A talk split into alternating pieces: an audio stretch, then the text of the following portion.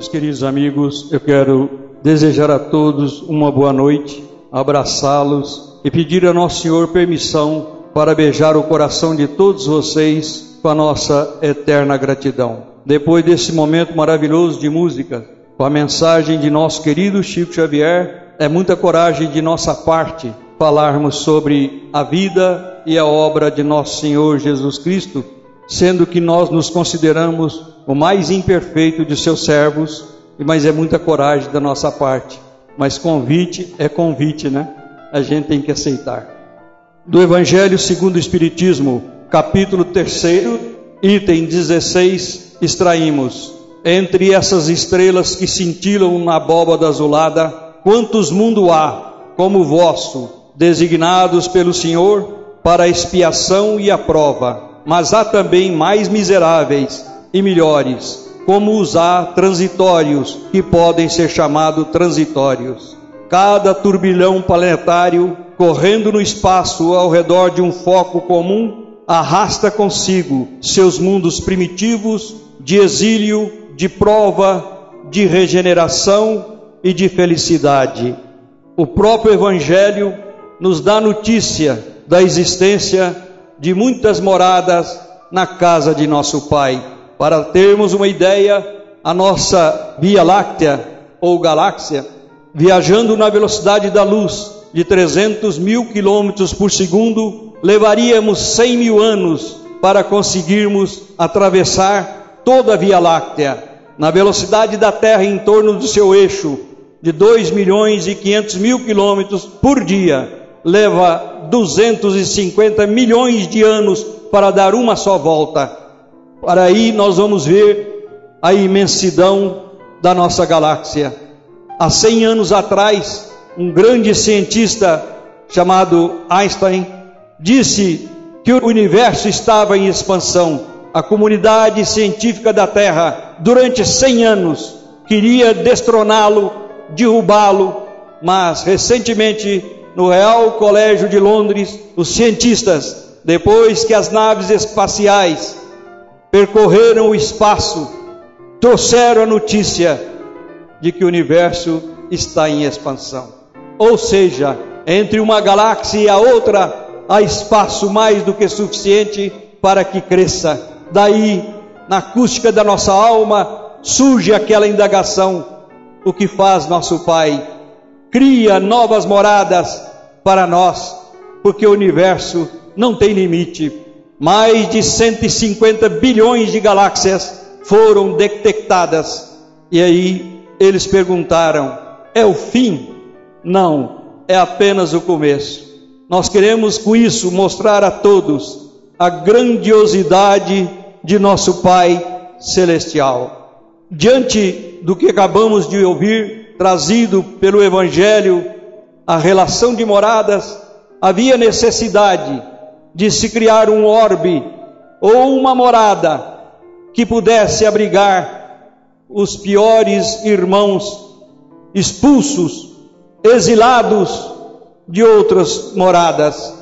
Reuniu-se em torno de 5 bilhões de anos atrás o Colégio dos Cristos e ali, naquele momento daquela reunião, coube a nosso Senhor Jesus Cristo a cocriação da nossa morada ou do nosso orbe.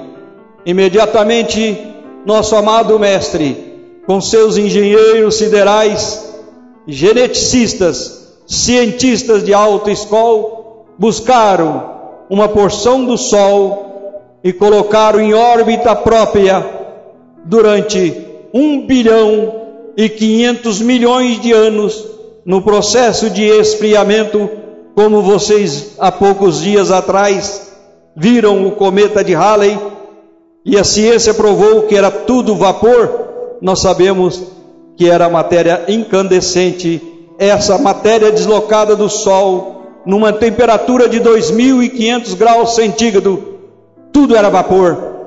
E um bilhão e 500 milhões de anos para o seu necessário resfriamento, até que, por volta de 3 bilhões e 100 milhões de anos atrás, surge a primeira notícia de uma alga azul, um protozoário de uma só célula que realiza todas as funções vitais, até mesmo a reprodução. Meus irmãos, durante 4 bilhões e 500 milhões de anos, nosso Senhor e essa equipe da qual falamos multiplicaram esforços gigantescos para a estabilização do planeta com a criação da parte sólida e a parte líquida.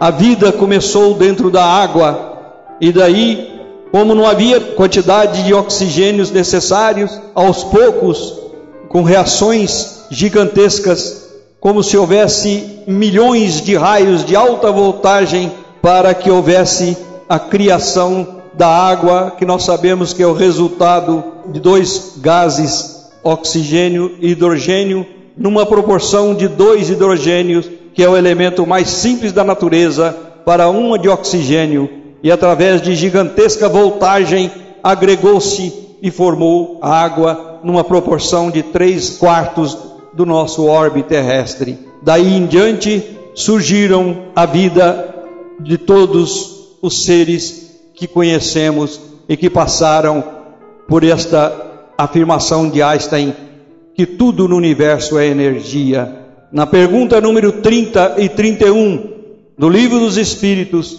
Kardec se dirigiu ao plano maior para saber se a natureza era formada de um só elemento ou de diversos elementos. Sabemos que na química inorgânica nós temos 119 elementos, mas não são 119 elementos, um só elemento, ou seja, a energia primitiva, energizando-se e em cada estágio recebe um nome próprio. Assim, os elementos mais simples, alumínio, ferro e outros, vão energizando e ao tempo de sua energia máxima muda de estágio e ao mudar de estágio recebe outro nome, e assim sucessivamente, tanto no campo dos minerais, a situação é de 1 bilhão e 500 milhões de anos de evolução. Do mineral surge o vegetal, aí recebe o fluido vital ou a própria vida,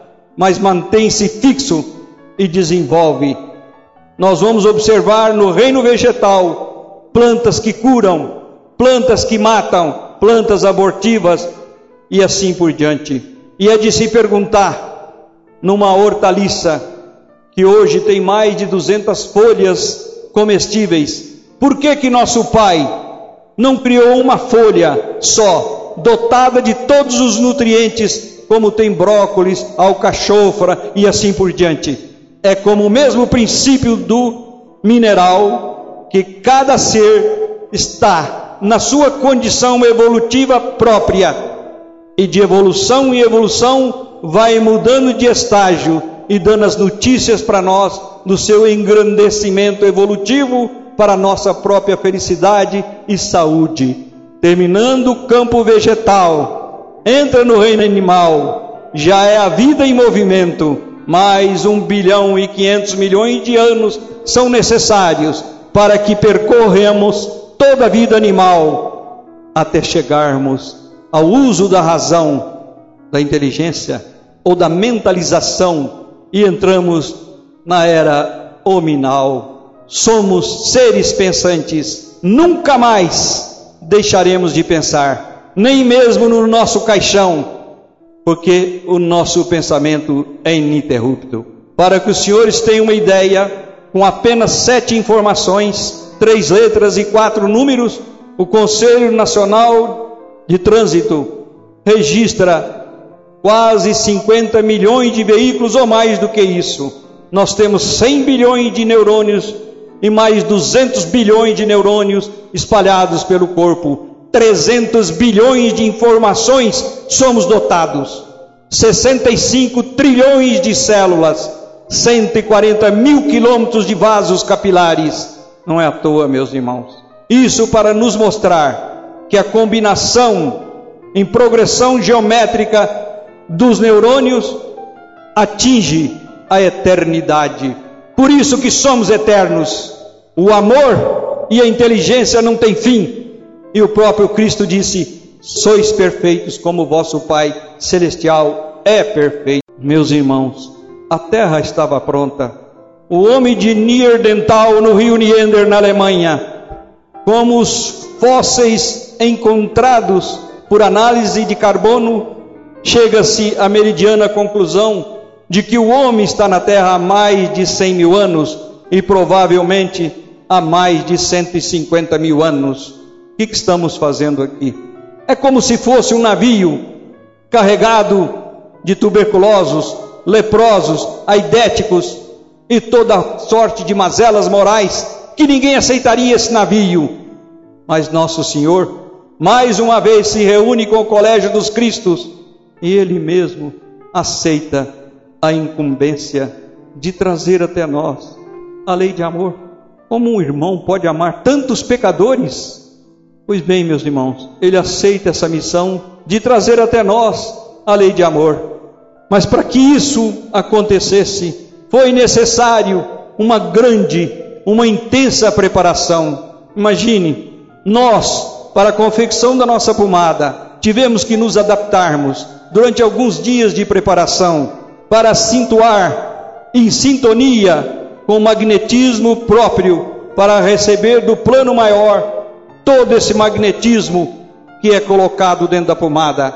Agora imagine a chegada de nosso Senhor a um plano terrível de tanta miséria moral. Assim, durante alguns milhares de anos, nosso Senhor baixou a sua condição eletromagnética para adentrar a atmosfera da Terra, mas por aí começaram a chegar os nossos irmãos do conhecimento maior. Surge o patriarca de quase todas as religiões, nosso querido Abraão, casado com Sará, uma das mais belas mulheres. Tanto é que o próprio Faraó a tomou como esposa, mas nada aconteceu. Dada a sua grande evolução moral, ele a devolveu. E Sara sabendo que as profecias diziam que os descendentes de Abraão cobririam a terra como as estrelas cobrem o céu, e ela infértil e a idade já avançada, ela busca uma escrava, entrega ao próprio marido, e naí, nesta relação, nasce Ismael, que é a origem da raça islâmica ou dos nossos irmãos árabes. A seguir, como acontece nós que somos advogados e militamos nesta área, quando uma irmã resolve adotar uma criança por ser infértil, quando a criança é adotada, ela se torna fértil. E Sara tornou-se fértil e deu à luz a Isaac, e nasceu a raça dos judeus ou dos hebreus. E dos descendentes de Isaac por descendência genealógica, vai até Davi, e Davi a José, e José a Jesus. Temos as três religiões: a judaica, a islâmica e o cristianismo, chegando até os dias de hoje. Todas as três religiões, a partir de Abraão. Meus queridos irmãos, na reunião dos Cristos, onde foi dado o sinal verde para que Nosso Senhor viesse, aconteceram fatos maravilhosos. A primeira delas, sem dúvida nenhuma, foi a vinda dos faraós para o Egito. Embora houvesse ali um processo de escravidão que durou mil anos, mas mesmo assim, o maior berço de civilização que nós tivemos até hoje, em todas as culturas, foi dentro do mundo dos faraós. Dali para a Grécia, através de Mileto, através de Sócrates, através de Platão, através de Aristóteles e de tantos outros, nós tivemos uma preparação filosófica para a chegada de Nosso Senhor. Não só no extremo oriente, mas em todo o orbe terrestre. Buda, Confúcio, Lao Tse, mensageiros do Senhor para uma nova era de evolução do nosso orbe, para que nosso Senhor pudesse chegar. Então, meus irmãos, hoje que nós recebemos desses grandes missionários cujos nomes acabamos de falar, até hoje nenhum deles foi superado. Todos eles marcaram a sua etapa de progresso e deixaram o orbe terrestre, como os próprios faraós voltaram a seu mundo para que aqui deixasse todo o conhecimento científico que chegou até nós. Meus irmãos, o nascimento de nosso Senhor, a chegada de nosso Senhor à terra, nós sabemos perfeitamente bem que o processo reencarnatório está ligado à justiça divina em função dos nossos débitos e que nascer de mulher ainda é para nós o princípio sério da justiça que se opera segundo a vontade de nosso Pai. Mas para um ser como nosso Senhor Jesus Cristo, seria impossível que ele nascesse de mulher. E tanto é verdade que quando José se enviuvou e com cinco filhos, ele tinha a prerrogativa por ser descendente de Davi, de ir ao templo de Jerusalém e buscar uma companheira. E coube, entre aspas, essa escolha a Miriam, que em hebraico aramaico significa Maria. E assim, nosso amado José traz para sua casa a nossa querida Maria, a mais bela mulher. Pouco se falou a respeito desse grande irmão José de Nazaré, da sua simples e humilde carpintaria, o marido da mais bela e famosa mulher planetária, pai do mais famoso ser e mais perfeito ser que veio até nós, dentro da sua humildade, quando ela lhe revelou que ela tinha o juramento de se permanecer virgem na escola de Sião, ele assustou, ficou triste. A família de José reunida pediu que ele enviasse uma carta como Moisés prescrevia, para que ele pudesse devolver a esposa, porque ele não podia tocar-lhe o seu santo corpo. Imaginem, ele nada fez, aceitou-a sem ter nenhuma relação com a nossa Mãe Santíssima. A gravidez da nossa Mãe Santíssima foi totalmente fluídica. Como alguém poderia imaginar que uma virgem pudesse dar à luz sem ter o filho no seu útero? E como o próprio Chico nos disse, que a data de Natal está certa, porque uma mentira não duraria dois mil anos. E assim, naquela noite de Natal, aquela estrela que muitos falam que surgiu da conjunção de três astros, mas a conjunção de três astros provoca um eclipse total e não aquela luz maravilhosa que adentrava a atmosfera terrestre, era chegada de nosso Senhor Jesus Cristo, o médium de Deus, que veio trazer até nós a lei de amor. Materializou-se no Monte de Capim, que nós, no mês de abril deste ano, visitamos é uma gruta, um buraco de uma pobreza total. Qualquer um de nós que tenha nascido numa cama, ou com uma parteira, ou com um médico, tivemos muito mais assistência do que nosso Senhor, que chegou no Monte de Capim, porque naquela época o censo era respeitado para que todas as famílias voltassem às suas origens de nascimento. E como Belém era a mais velha de todas as cidades e pequenina, ela encheu-se de tal maneira que a tia de Jesus disse que não tinha lugar na sua casa e eles foram para a gruta com o nome de manjedora, que era um simples buraco na pedra, como nós vimos este ano. Ali materializa nosso Senhor Jesus Cristo.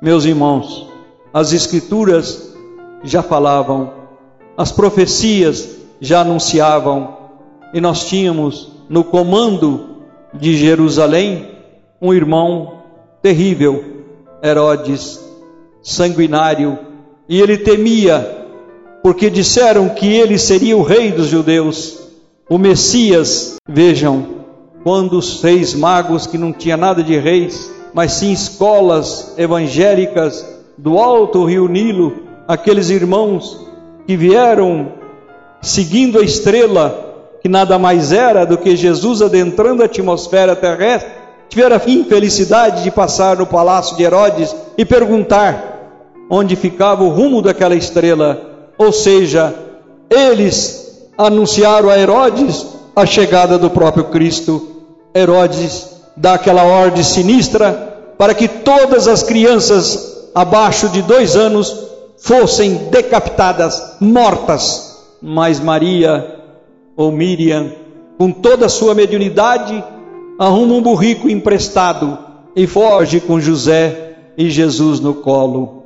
Mas antes que isso acontecesse, tem uma passagem maravilhosa em que Franz Mesmer, na qualidade de sacerdote do Egito, visita a gruta e pede permissão à Mãe Santíssima para pegar o menino no colo. Ele, sendo portador de um leproma, a gôndola aberta, e ele não queria que ninguém soubesse, porque os leprosos tinham por obrigação de descer ao vale dos imundos.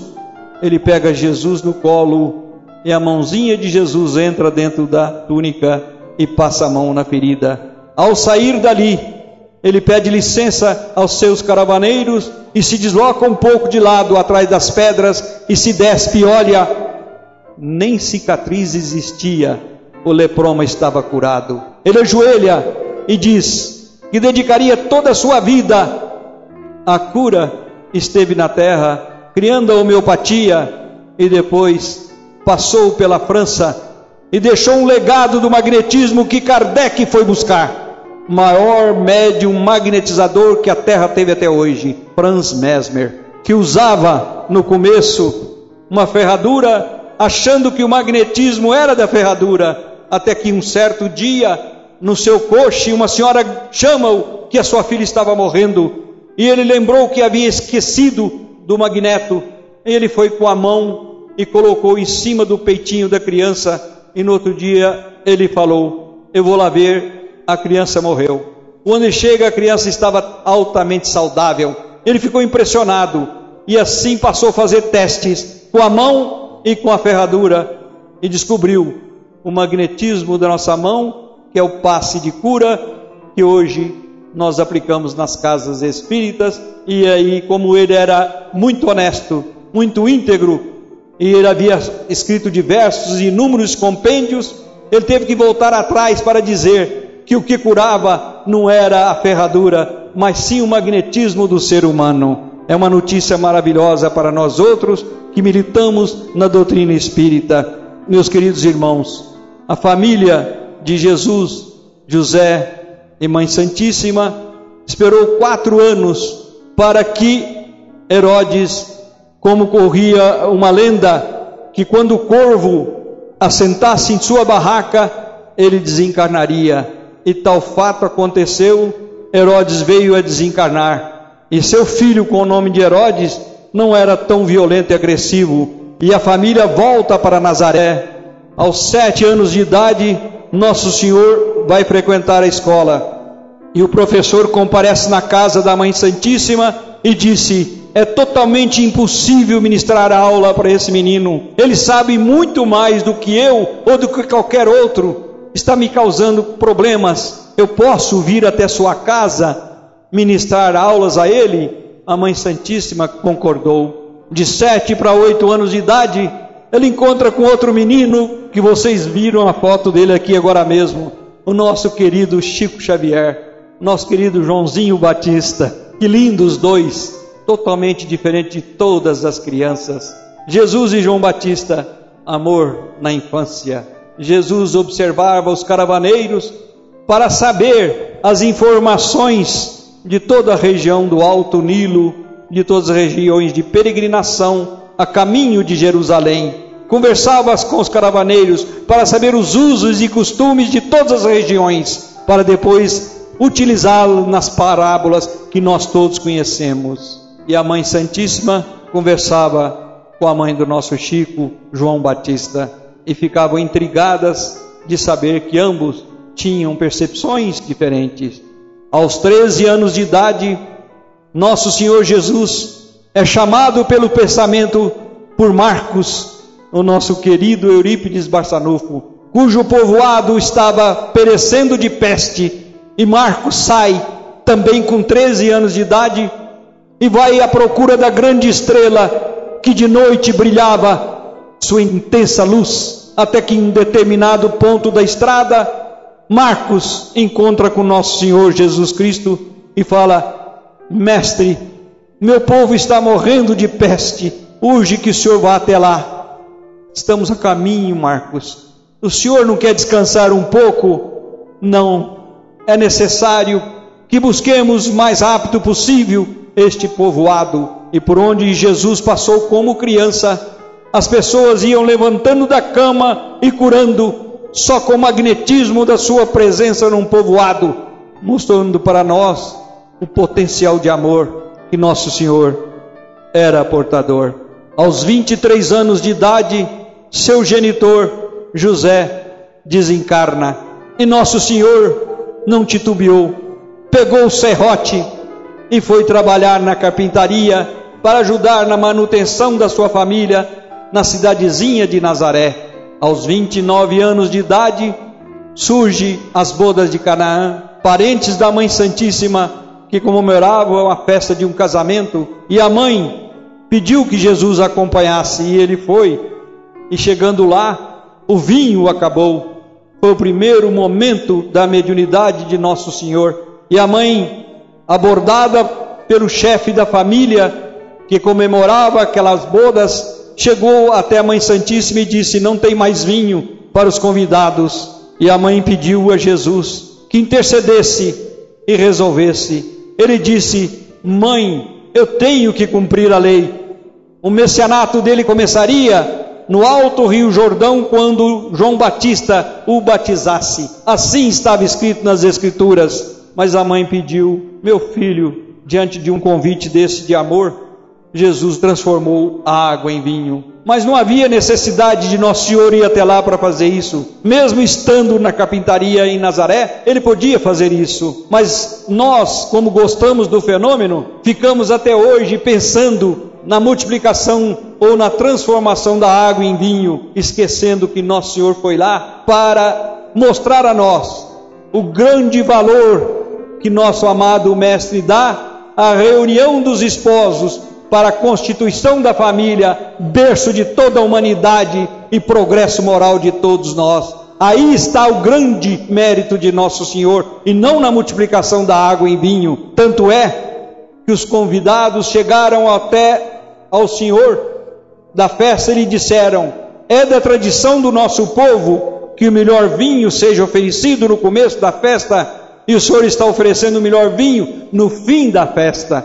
Imagine o Senhor, a potencialidade de Nosso Senhor na magnetização da água em vinho. Aos 30 anos de idade, nosso querido Chico Xavier, na condição de João Batista, vivia no deserto de Judá, que desembocava no Rio Jordão, e João, sobre as pedras, conclamava-nos a jogar o homem velho fora, este homem que habita dentro de nós há milênios portadores de egoísmo, orgulho, vaidade, sensualidade e outras mazelas morais. E quando nós aceitávamos o convite de João, ele pedia que mergulhássemos nas águas do Rio Jordão para que a correnteza levasse o nosso magnetismo doentio e que ali, naquele momento, surgisse um novo homem manso, humilde, simples, religioso, amoroso, a serviço de uma nova causa, a causa do amor. Quando ele fazia essas pregações, cabisbaixo, ele levanta a vista e começa a chorar. Diante da grandeza de Nosso Senhor, que descalço surgia com aquela beleza que Públio Lentulus descreve a beleza de Nosso Senhor ao comentar ao Império Romano a existência do meigo carpinteiro de Nazaré. João Batista destampa a chorar e disse: Eu não sou digno de nem lavar a sua sandália e muito menos de batizá-lo. Mas o rigor do judaísmo, se não fosse batizado, ele não seria aceito nas pregações das sinagogas. E Jesus disse: João, cumpra a lei. Jesus agachou e nosso Chico Xavier na condição de João Batista, banha-lhe a cabeça e o corpo, num abraço fraternal, que milênios se passaram e o amor entre eles aumentou muito mais. Jesus volta a Nazaré, sozinho, andarilho, paupérrimo, vai fazer a sua primeira pregação na sua cidade natal. Mal terminou a pregação, os nossos irmãos de Nazaré e mesmo seus irmãos consanguíneos nada fizeram. A turba arranca-o dentro da sinagoga e vai levá-lo para o montulho para jogá-lo num abismo, sendo que o prefeito da cidade, ou autoridade máxima, amigo íntimo de José, vai a socorro de Jesus e salva-o porque na primeira pregação Jesus seria lapidado, por isso que se fala que santo de casa não faz milagre, e ele sozinho, descalço, vai até Tiberíades, a Cafarnaum, buscar homens humildes, rudes, mas gigantesco na capacidade de amar, e os convida para deixar a condição de pescadores para pescadores de alma, até que Pedro quando ouviu o chamamento, disse: Gozado, eu já ouvi essa voz. É claro, tudo é preparado no plano espiritual, forma-se o conselho dos doze apóstolos. Aí a gente vai perguntar: mas por que doze apóstolos? Porque Nosso Senhor, o bom senso total e amor total, escolheu, porque naquela época as famílias eram divididas em tribos e tinha as doze tribos de Israel. Começa então o seu messianato. Após ali, ele teve também, na sua chegada à terra, fatos importantíssimos que nós não podemos esquecer no relato que aqui tentamos fazer. Quando ele é levado à sinagoga para um ato religioso em que se sacrificava um animal na condição de riqueza da pessoa, e a Nosso Senhor foi degolado uma pombinha e o sangue caiu em brasa. Uma das passagens mais belas da história do cristianismo foi de Simeão o cego, tão evoluído que ele dizia: O dia que o menino entrar aqui nesta sinagoga, só de encostar nas suas vestes, eu virei a luz. Quando Nosso Senhor adentrou o templo, Simeão passou a enxergar. Nossa, como Chico falava desse ato de fé, de coragem cristã de Simeão ao enxergar. Ele sabia que isso acontecia, tanto é que ele disse logo após: Agora eu vi a luz e posso morrer tranquilo. Vejam, meus irmãos, sacrificar uma pombinha, Nosso Senhor assistir a degolagem, o sangue correr nas brasas, tudo isso ele viu, tanto sofrimento. Meus irmãos, começa o seu trabalho de messianato. A primeira coisa que ele disse foi: Eu não vim destruir a lei. Nós sabemos perfeitamente bem, de Abraão, nós vimos o nascimento de três religiões. De Moisés, a chegada da lei de justiça. Nós fomos aprender uma justiça severa, do olho por olho e dente por dente. Quando aquele centurião veio prender Jesus, que a sacou da espada, e nosso Senhor disse: Cuidado, Pedro, quem com ferro fere, com ferro será ferido. Estava trazendo para nós a notícia do que Moisés preconizou e trouxe para nós a lei de justiça, que era a lei do olho por olho, que hoje nós sabemos dentro da doutrina espírita, que constitui a lei kármica de causa e efeito que nós temos que estar até aqui. E que Jesus disse: Daí não sairás enquanto não pagar até o último ceitil. Não é o homem de Nierdental ou Luci com 150 mil anos que vem nos mostrar que nós estamos até hoje aqui, depois de ter visto turbilhões de astros e estrelas, quando em 1860 Kardec evoca Mozart e pergunta-lhe: Onde estás hoje? Resido atualmente em Júpiter, o que pode nos informar de Júpiter? O que quereis saber? Fale-nos sobre Júpiter. Ele diz: Pois bem, aqui não tem infância, mocidade e nem velhice. Graças a Deus para mim. Aos seis meses de idade, tornamos adultos. A vida dura 500 anos e a alimentação em Júpiter é de sumo de frutas. Os animais são altamente dóceis a natureza possui três sóis multicoloridos. Não há rico mas também não há pobre. As casas são confortáveis e decoradas de acordo com a condição da pessoa sentir bem dentro do seu lar. E Mozart não podia ser de outro jeito. As suas paredes eram todas decoradas com partituras de música. E perguntaram a ele, na evocação, como é a musicalidade em Júpiter? Há instrumento? Há orquestra? Não, nada disso. A música é executada pela nossa mente de acordo com o estado de espírito que nós estamos, com a sintonia da natureza nos ajudando. Meu Deus do céu, diferença da terra, né? Quando alguém entra numa repartição pública, como é? Todos estão orando para os dois, igualzinho no Brasil, né? Olha como é que ela é. Chega toda empinada, toda. Não é mesmo? Vejam vocês, por que, que nós estamos na terra há milhares de anos? Porque merecemos ficar aqui. Aqui estamos até o último ceitil. Eu não vim trazer a paz. E até hoje nós estamos sentindo isso. Um mês passado, no Líbano, um cidadão montou uma livraria cristã, amanheceu morto. No Irã, um cidadão abjurou o islamismo e aceitou o cristianismo, foi condenado à morte. Então nós estamos ainda com um percentual muito pequeno. E nosso Senhor nos disse: os meus discípulos serão conhecidos por muitos se amarem. Meus irmãos, amemos muito uns aos outros e mudamos os nossos hábitos para nos aproximar de nosso Senhor. Quando preso foi, perguntaram-lhe se ele era rei ele disse que o reinado dele não era deste mundo, porque o jugo dele era suave e o fardo leve. Falava do amor e da caridade o tempo todo.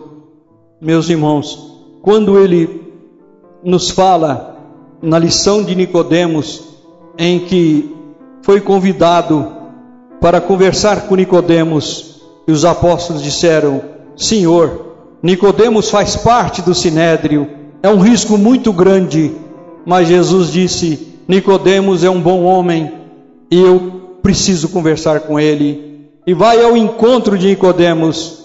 E lá chegando, Nicodemos fala para ele: O Senhor prega por aí o reino dos céus. Explica-me, por favor. Nosso Senhor, com toda a paciência e humildade, relata para ele os mundos superiores, a beleza da criação de Deus para aquela pessoa que se liberta das suas mazelas morais das suas infelicidades ou da lei kármica do resgate de seus débitos. Senhor, o que é necessário que eu faça para ganhar este mundo tão belo que o Senhor me descreve?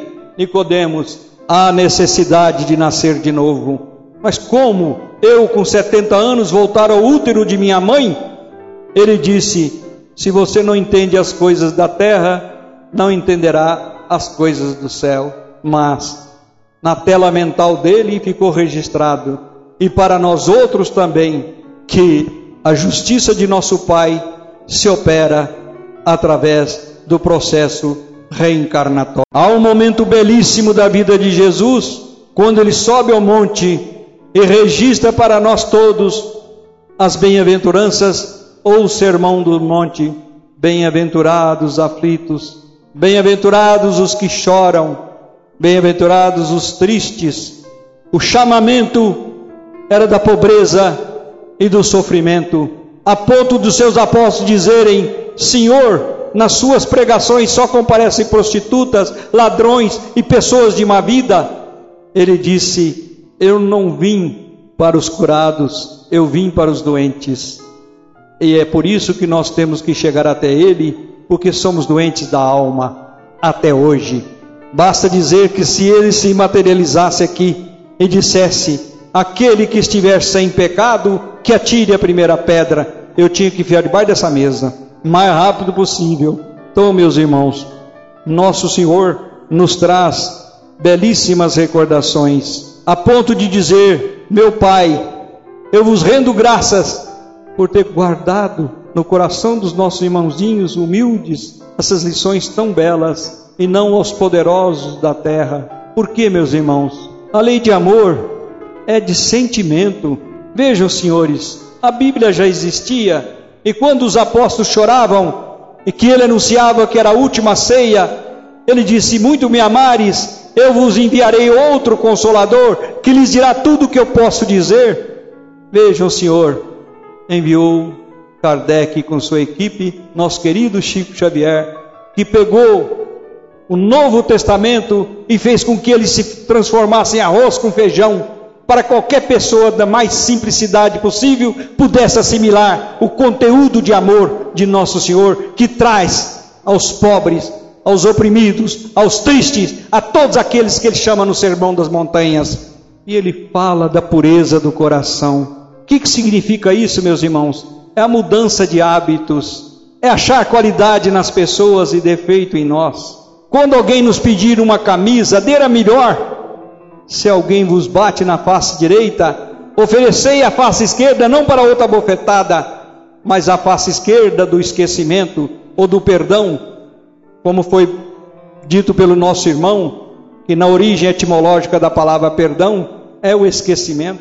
Meus irmãos, quando ele fala no orai e vigiai, até hoje nós ainda calejamos os cotovelos, está cheio de calo de vigiar os outros é um processo de introspecção para vigiar nosso pensamento. Quando nosso Senhor disse orai, ele pediu que nós nos trancássemos dentro do quarto e fechássemos a porta, porque é um momento útil, um momento de muita riqueza entre a criatura e o Criador.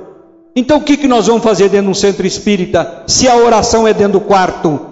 Aí é que está o grande enigma da doutrina, é que nós estamos buscando dentro do centro espírita. E no centro espírita é o lugar de levarmos, se quisermos sentir o que nosso Senhor trouxe para nós. É porque muitos não podem vir ao centro, estão presos, estão nos seus leitos de morte, andarilhos desequilibrados, loucos de todo gênero. É aqui dentro da casa espírita é que nós vamos buscar nossos irmãos sofredores, esquecendo de nós, porque a nossa oração é feita em silêncio entre nós e nosso Pai. Chico, o Senhor me disse que toda noite o senhor lê meia hora de evangelho antes de deitar. O senhor me explica para mim como é que o senhor faz? Eu falei, pois não, meu filho. Eu leio o evangelho normalmente, mas quando Jesus entra em cena, aí eu trituro palavra por palavra no meu pensamento.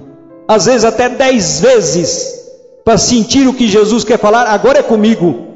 Veja, meus irmãos, que beleza. Nosso Senhor nos pede que conversemos com nosso Pai na acústica da nossa alma, em silêncio do nosso quarto, nosso Senhor nos pede que sejamos brandos e pacíficos. Há um fato interessante: numa cidade da China, um cidadão era tido como nunca se ofendia. Passando na rua, um valentão falou: Aquele é o cidadão que não se ofende? É. Ah, então hoje ele vai ver comigo. Atravessou a rua, chegou perto dele e falou: Ofendeu ele, xingou, cuspiu na cara dele, fez tudo. Ele ficou quietinho. Ah, não compensa te bater. E foi embora gesticulando. Aí os que estavam dentro da cantina correram lá e falou: O que, que você fez para suportar tudo isso? Falou: Olha, quando alguém quer te dar um presente e você não aceita, com quem fica o presente? Uai, com quem quis dar. Olha ele lá gesticulando bravo. Eu não sinto nada. Irmã Dulce na Bahia foi aconselhada a não procurar um judeu muito rico, porque ele era agressivo. E ela foi. Chegou lá e falou: Meu irmão, eu vim buscar a doação para os meus meninos órfãos. Ele cuspiu na mão dela. Ela falou: Essa é minha esmola. Agora eu quero a dos meus filhos. Ele chorando encheu um cheque vultoso e passou a ser um grande irmão. Gente, o espírita é milionário, porque toda a riqueza de um homem rico não lhe pertence, é comodato. Brandos e pacíficos é amar o próximo. A diferença entre dar um prato de comida, o andarilho, e sentar junto com ele e almoçar, ele nunca mais esquecerá de você. Mas se você der para livrar, você não fez nada. É preciso que aprendamos a dar o que é nosso, porque uma camisa, um prato de comida ou dinheiro é de nosso Pai que nos empresta. E nosso Senhor nos disse, nos mostrou que vivendo dentro de uma simplicidade, de uma pobreza total, deixou um recado que ninguém nunca mais esquecerá: a lei sublime do amor. Chegando a Jerusalém, nós até vimos fato curioso: a árvore em que Zaqueu estava. Renatinho está aí, Zé Bail, a nós quatro, fomos ver a árvore. Dois mil e tantos anos a árvore está lá. Aí eu fui pesquisar, ela dura só cento e poucos anos. A vida útil de uma árvore, 2030. As oliveiras de Jesus duram um pouco mais de 80, 100 anos. Dois mil anos estão lá. Vocês sabiam que o grão de mostarda, um arbustozinho que dura oito anos, tem dois mil e tantos anos? Está lá, na porta da saída da gruta, não é, Renato? Está lá. Onde Jesus passou, nada morreu. Será que nós vamos morrer? Ou vamos amar? Será que não chegou a hora da gente pensar nós temos uma riqueza incomensurável, que é essa lei de amor, dentro do nosso coração, do nosso sentimento? Quando ele traz uma criança, ele nos mostra a pedagogia dele em nos mostrar que se nós nos portássemos como uma criança, nós alcançaríamos o reino dos céus. Que lição maravilhosa! Na porta do templo, quando ele assiste a viúva do gasofilácio, doar as duas moedinhas que tinha, é como eu chorei na porta do centro. Eu sou chorão. E uma senhora chegou, olhou para um lado e olhou para o outro enfiou dentro do meu bolso 20 reais. Doutor, se eu compro um saco de cimento lá para o hospital, a gente não esquece isso, meu Deus. Como é bonito o gesto de amor. Então, nosso Senhor nos fala sobre os escolhidos e os chamados. E até hoje nós não achamos que, pelo simples fato de sermos espíritas, somos escolhidos. Uh -uh. Somos escolhidos para sermos os primeiros a amar, a servir, a perdoar, a conquistar um mundo interior diferente. Mudança de todos os hábitos, hábitos alimentar, hábito de pensamento, hábito de tudo para estar em sintonia com a mensagem de nosso Senhor, da humildade da manjedoura até o Calvário, luz e mais luz que atravessam os milênios e chega até a acústica da nossa alma. Amar os inimigos, meu Deus, há dois mil anos atrás. Hoje, se alguém falar isso, a gente assusta. Imagina dois mil anos. Orai por aqueles que vos perseguem e calunia. Se alguém vos bate na face, ofertai a outra face do esquecimento ele trouxe uma das mais belas lições da parábola do samaritano. Olha as figuras de construção desta parábola. Os judeus odiavam os samaritanos, mas o judeu estava ali espoliado, machucado, ferido, caído na estrada. Por ele passou um sacerdote judeu, passou um da família dos levitas judeu, não socorreram. Mas nisso passa um samaritano que o recolhe, mitiga-lhe as feridas, leva uma estalagem, paga três dias. Naquela obra Jesus no lar de Neio Lúcio, não sei se os senhores sabem, mas os apóstolos rudes, com dificuldade de mentalização de tudo que Jesus falava, ali Neio Lúcio registra para nós o comentário do samaritano na porta do fórum em que todo mundo passa por um mendigo e depois passa um senhor pobre e recolhe e trata dele. Sejamos samaritanos, meus irmãos, samaritanos do amor, do perdão, da bondade, das lições de nosso Senhor no seu santo e querido Evangelho, quando ele nos fala: honrai pai e a mãe. Mas ele já disse que eu não vim mudar a lei. A lei era amar a Deus e o próximo. E como colocou no Evangelho honrar pai e mãe? É porque honrar o pai e a mãe está acima do amor ao próximo. Uma mãe que carrega um filho nove meses no útero e ainda programa alimentação, que é o melhor alimento da face da terra, com todos os nutrientes necessários, inclusive anticorpos para qualquer doença, é de pensar. A minha mãe tinha quase 90 anos e chamava minha atenção com 66, 67 anos de idade, como se eu fosse uma criança. Que amor maravilhoso, que amor, proteção, por isso que ele pediu: honrai pai e mãe. Se os pais de vocês estão vivos, visite-os constantemente. Se já estão no plano espiritual, brinca com eles como eu brincava com meu pai.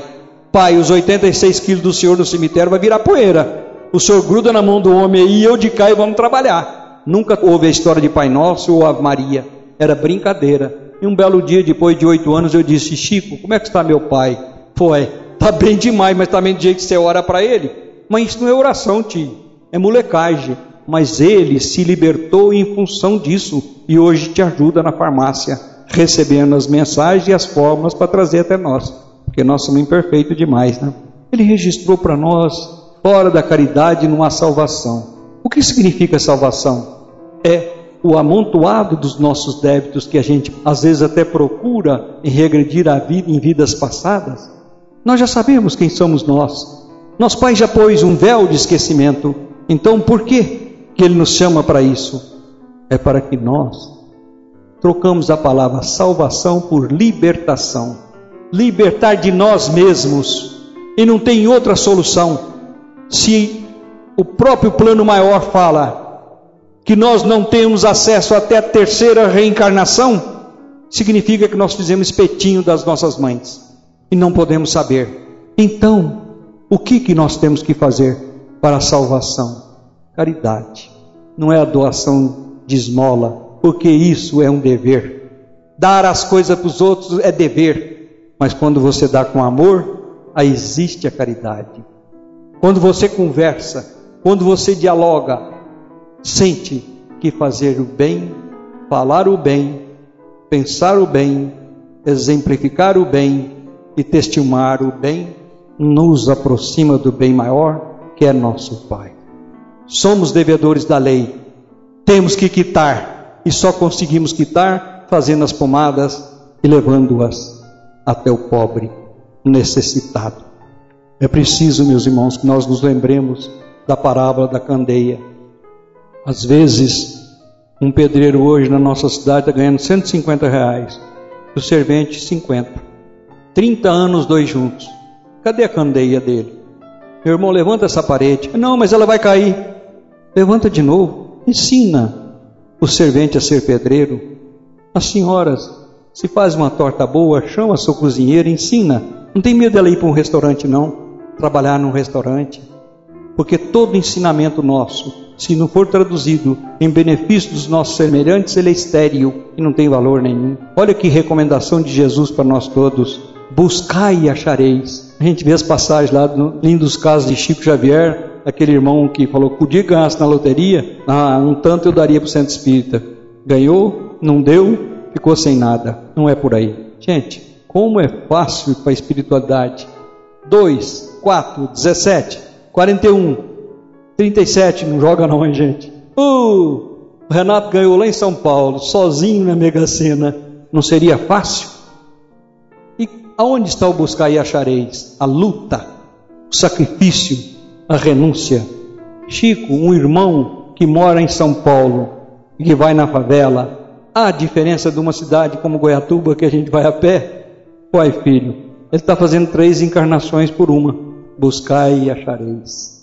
Busque o amor, busque a compreensão, busque o sorriso farto, cante no banheiro, plante flores, jogue quirela no quintal e faça com que o seu lar seja um refúgio de amor. Lave as panelas e ajude a sua companheira a um mundo melhor de compreensão e de paciência. Completando, eu tinha que falar com o diretor do foro em São Paulo, advogado caipira do interior de Goiás e o caso era gravíssimo: 200 mil sacos de milhos presos por ordem de uma multinacional, onde envolvia centenas de pobrezinhos com mil sacos, 800 sacos. Eu precisava de uma liminar, porque o banco, não vou falar o nome, que é antiético e falta de caridade, mandou prender tudo. Eu tinha que conversar com o diretor. Entrei dentro da igreja da Sé, desci na estação da Sé e vi aquela catedral eu acho que todas as igrejas estão inundadas do amor, da religiosidade desse povo brasileiro. E sentei ali. Era a cerimônia de um casamento de 70 anos, ele com 92 e ela com 89. Olha o que, que é a lei de amor. Aí o padre, depois que fez a homilia, desceu e foi até ela e disse assim: Senhora, explique-nos como a senhora conseguiu viver 70 anos com um homem só. Ele falou: Sabe, seu padre, eu me fiz de surda, de muda e de boba, mal gostando desse velhinho. 70 anos se passaram de amor, de renúncia, de compreensão, de bondade. Buscai e achareis, pedi e obtereis. Não peça riqueza, não peça poder, mas peça amor, peça bondade, peça compreensão e peça o exercício da fé. Porque a fé só será completa quando você aqui orar todas as virtudes. Tanto é que fala no Evangelho sobre o homem virtuoso, dar de graça o que recebemos de graça. Meu Deus, nós recebemos vida em abundância, saúde, família, amigos maravilhosos que estão ouvindo a gente aí. Que maravilha! Pessoas que nos hospedam em casa, é família inteira servindo a gente como se a gente fosse gente. Que mundo maravilhoso nós estamos. Vamos pedir oração, paz, comunhão de pensamentos, achar defeito em nós. Santo Agostinho com Santa Mônica, quando Santa Mônica disse aí, não é por aí, naquele momento ele encontrou a sua estrada de Damasco ao sentar toda noite e ver as suas mazelas. Ele era pai, solteiro, notívago, tornou-se um pai da igreja. Saulo encontrou sua estrada de Damasco, caindo do cavalo. Madalena encontrou sua estrada de Damasco, descendo ao vale dos imundos, cuidando dos leprosos morrendo como leproso. Madre Teresa de Calcutá, vendo os irmãozinhos morrendo na calçada, foi até o Papa e encontrou sua estrada de Damasco ao recolher os doentes.